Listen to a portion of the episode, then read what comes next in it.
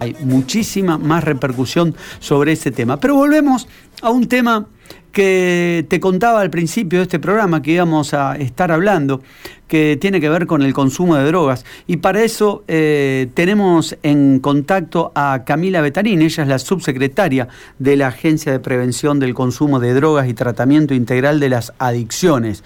¿Qué tal Camila? ¿Cómo te va? Muy buenas tardes. Buenas tardes, Gastón, muy bien, ¿cómo estás vos? La verdad que, la verdad que muy bien.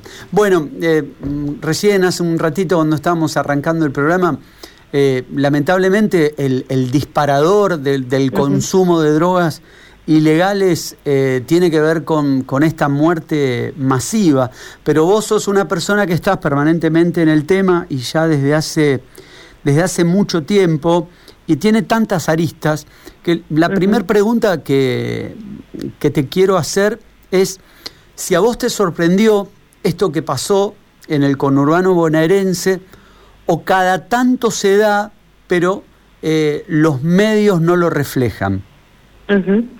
No, la verdad que es un hecho atípico, que mm, bueno, que no, no hay muchos antecedentes, sobre todo en, en nuestro país, por ahí en, algunos otros países, en, determinados momentos en la historia ha sucedido, pero bueno, no, no es algo que, que suceda y por lo tanto sí uno se, se, ha sorprendido, se ha preocupado, ha estado en contacto con, con las autoridades del Ministerio de Salud de la provincia de Buenos Aires y, y bueno, y, lamenta eh, el hecho sucedido, como vos decís es un tema que tiene muchas aristas y, y también hay algunas cuestiones que son más del ámbito de la seguridad, ¿no? En esto de mm, todo lo que tiene que ver con la oferta, con el mercado, digo, con determinadas cuestiones cuestiones que, que se han separado también a lo largo del tiempo mm. eh, en cuanto a las áreas de incumbencia y entonces, bueno, uno entra en lo que tiene que ver con el abordaje sociosanitario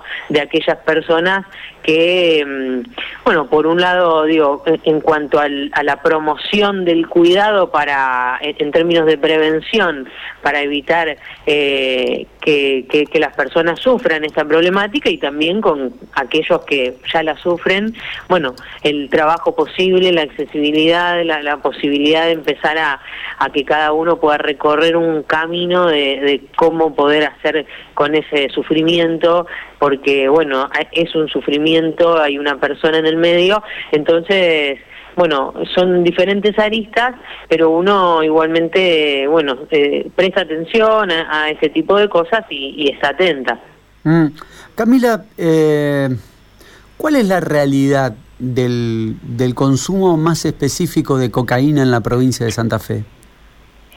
Bueno, en realidad, eh, digo, eh, hay un consumo, un, ha crecido los índices, han crecido los índices de consumo, no es característico de, Argentina, sino que es de todo el mundo, y en eso, bueno, entran diferentes sustancias. Uno insiste mucho en que también no poner el eje o el, digamos, el problema en la sustancia, sino que tiene que ver eh, más que nada con la función que cumple en estos consumos en la vida de cada una de las personas y cómo, bueno, poder trabajar con eso, digo, es una, una cuestión más de sufrimiento y de ciertas características que tiene este sufrimiento particular, el del consumo, que se diferencia de otros, eh, y por eso también es muy complejo porque estas características hacen a, una problemática compleja em, y donde no es difícil generalizar también porque la función que esa sustancia puede tener para cada quien, eh, digo, no son los mismos los usos, no es, no es la misma la función aunque, aunque se repita la sustancia. Entonces, bueno, hay un consumo, no tiene que ver con una clase social determinada, no, no, no es privativo de una clase social, sino que atraviesa, eh, va más allá de las clases sociales, va más allá de las edades, eh, va más allá de si es legal o ilegal, ¿no? Eh, pero en términos generales, los consumos a nivel mundial han ido aumentando, han ido creciendo y en ese sentido, bueno, uno tiene que ver cómo cada uno se las arregla. En definitiva, la, la, vida está complicada, la pandemia lo ha profundizado a esa complicación, a esa dificultad en sostener un montón de órdenes de la vida eh, y por lo tanto en esto tiene un impacto. Eso es lo que uno ve también, que la pandemia tuvo un impacto en los consumos y, y bueno, y que nunca el consumo viene solo, eh, siempre es como la otra cara de una moneda, ¿no? Hay, hay que ver ahí, probablemente haya indicios cuando uno eh, visualiza esta dificultad que otro está teniendo con el consumo o cuando eh, alguien la atraviesa en algunos otros órdenes de la vida, ¿no? Claro, también ahí está, me, parece muy, muy interesante eso, porque vos dijiste, el consumo no viene solo, en el consumo también hay otra cara de la moneda. Esa cara, esa cara de la moneda que a veces suele ser el inicio de una, para una persona que empiece a consumir. Eh, en, tu, en tu experiencia, ¿qué es lo que más se repite para empezar luego con ese consumo? Yo sé que no se puede generalizar sobre esto, pero a veces hay tres o cuatro patrones básicos por el cual la persona después lamentablemente cae en el consumo.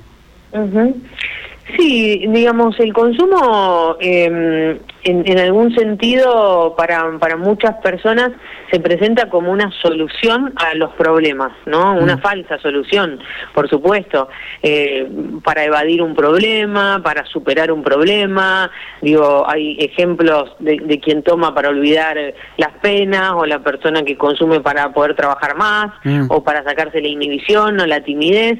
Digo, pero son soluciones que en realidad esconden el problema, que en el fondo no solucionan nada y que cuando se desregulan, conducen a lo peor, ¿no? Entonces, esa es una de las características que lo hace tan complejo, porque a diferencia de otros eh, malestares, de otra dolencia, de otro sufrimiento, muchas veces la persona no demanda, no, no hay un pedido explícito de querer hacer algo con ese sufrimiento, ¿no? Es muy diferente si uno se quiebra un brazo y sale corriendo a una guardia. Entonces, eh, esta cuestión hace que también eh, sea muy importante el entorno y cómo el entorno puede llegar a, con una pregunta, ¿no? con un llamado de atención, con, con una mirada, a poner ahí dimensión a la persona que está atravesando esta problemática. Entonces, lo que hay que tratar de ver es cómo en las sociedades, frente a esos problemas, se, a las personas pueden encontrar otras soluciones que sí sean soluciones, ¿no? Que pueda, para que la persona pueda hacer con lo que se le está complicando con el estudio, con lo que se le está complicando con la familia, con lo que se le está complicando con el trabajo, con el trabajo, que puedan encontrar otra solución, ¿no? Entonces, en ese sentido, bueno, se necesita de todos y de todas, porque son cuestiones que también tienen que ver con el tejido social, con las diversas instituciones por las que uno atraviesa, ¿no? Porque muchas veces esto se puede ver en el laburo con un compañero de trabajo, se puede ver en la escuela, digo, entonces es como también todos estamos atentos y no promovemos el consumo, sino que precisamente decimos, bueno, eh, hay otras soluciones, hay otras cosas que uno puede hacer eh, con las dificultades que tiene. Y eso me parece que es el, mensaje importante a poder, y aprovechar también en esas instancias en las cuales, como vos decías, quizá por un hecho lamentable, pero, pero bueno, hace que también podamos hablar de esto, eh, porque también es muy importante llevar ese mensaje. Claro, totalmente. Eh, te pregunto específicamente por eh, el caso del Gran Buenos Aires, que justamente despertó en todos los medios de comunicación eh, tantas horas del tratamiento del tema. Está totalmente descartado, ¿no?, que esa cocaína adulterada haya llegado al territorio santafesino. Exacto, sí, hasta el momento no, digamos, no hay ningún indicio, pareciera, digo, por todo el seguimiento que uno está haciendo de esto también, que de hecho, si bien, eh, bueno, eh, han sido, ha sido, como vos decías, una una muerte numerosa, también aparentemente se ha frenado, digo, seguridad por, por lo que uno sabe, eh, ha quitado de circulación 20.000 dosis, entonces eh, parece estar bastante mm, centralizado en las localidades que, ya todos eh, estuvimos leyendo del conurbano bonaerense y, haber quedado ahí, así que está prácticamente descartado que ese fenómeno de, de puerta 8 se extienda para otros lugares. Yo sé que es muy amplio, tan amplio como el tema que estamos hablando, pero ¿cuál, cuál debería ser o es eh, el rol que cumple el Estado con dos o tres puntos claves para salir a atacar esta problemática? Fundamentalmente nosotros de la agencia estamos abocados a generar mayor accesibilidad y, digo en ese sentido que es una indicación del gobernador Omar Perotti en el último año duplicamos la red de abordaje existente en la provincia, eso es un tema muy importante, aquellas instituciones y organizaciones que trabajan en el territorio con las características locales, porque también es una problemática que se manifiesta según eh, la idiosincrasia de cada lugar y, de cada sociedad. Entonces, digo, la duplicamos de, de 30 a 60 instituciones con diferentes perfiles. Eh, también tenemos un centro de orientación y atención virtual gratuito que atiende todos los días de 8 a 24 horas, que es el 0800-345-5640 y que también eh, es para estar más cerca de todas aquellas personas que estén atravesando la problemática o que estén preocupadas por esta problemática por alguien de su entorno. También es importante el trabajo con las los municipios y la comuna, por lo mismo que te decía, de generar respuestas locales que desincentiven el traslado de un lado a otro de las personas, sino que puedan en su misma comunidad encontrar eh, el abordaje posible. Em, también hemos sumado en el último tiempo, porque es realmente necesario, establecimientos para que las personas puedan internarse, complementando lo que son los hospitales en la ciudad de Rosario. Hay muchísimo por hacer todavía.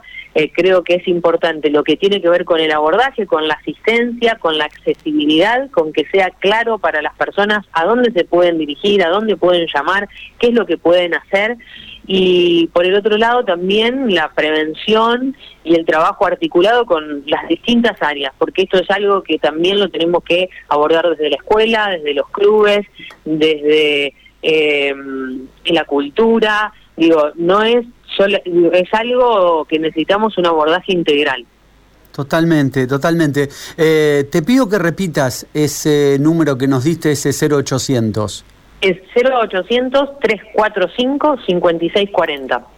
Muy bien, eh, porque viste que hay llega a determinados momentos que a veces los familiares o amigos que le quieren dar una mano a esa persona que está absolutamente eh, metida en ese gran problema que es el consumo y ya no sabe dónde acudir, creo que vale la pena repetir esto. Eh, la verdad, Camila, que da para hablar muchísimo más, como, como te decía en, en, un comienzo, porque es un tema que nos atraviesa como sociedad y es por eso que te agradecemos desde tu parte poder haber mm, dado, habernos dado estos minutos para tocar el tema. Bien, Gastón, a disposición y muchas gracias por el espacio. Gracias. Ahí la estábamos escuchando a Camila Betanín. Ella es la subsecretaria de la Agencia de Prevención del Consumo de Drogas y Tratamiento Integral de las Adicciones. APRECOT, Camila Betanín, hablando de este tema que sin lugar a dudas da muchísima tela para cortar. La última noticia importante, y esto siendo específico del, del caso que terminó con la vida de más de 20 personas, el gobierno expulsó de la Argentina a El Paisa Aquino, sospechado de ser el dueño de la cocaína envenenada.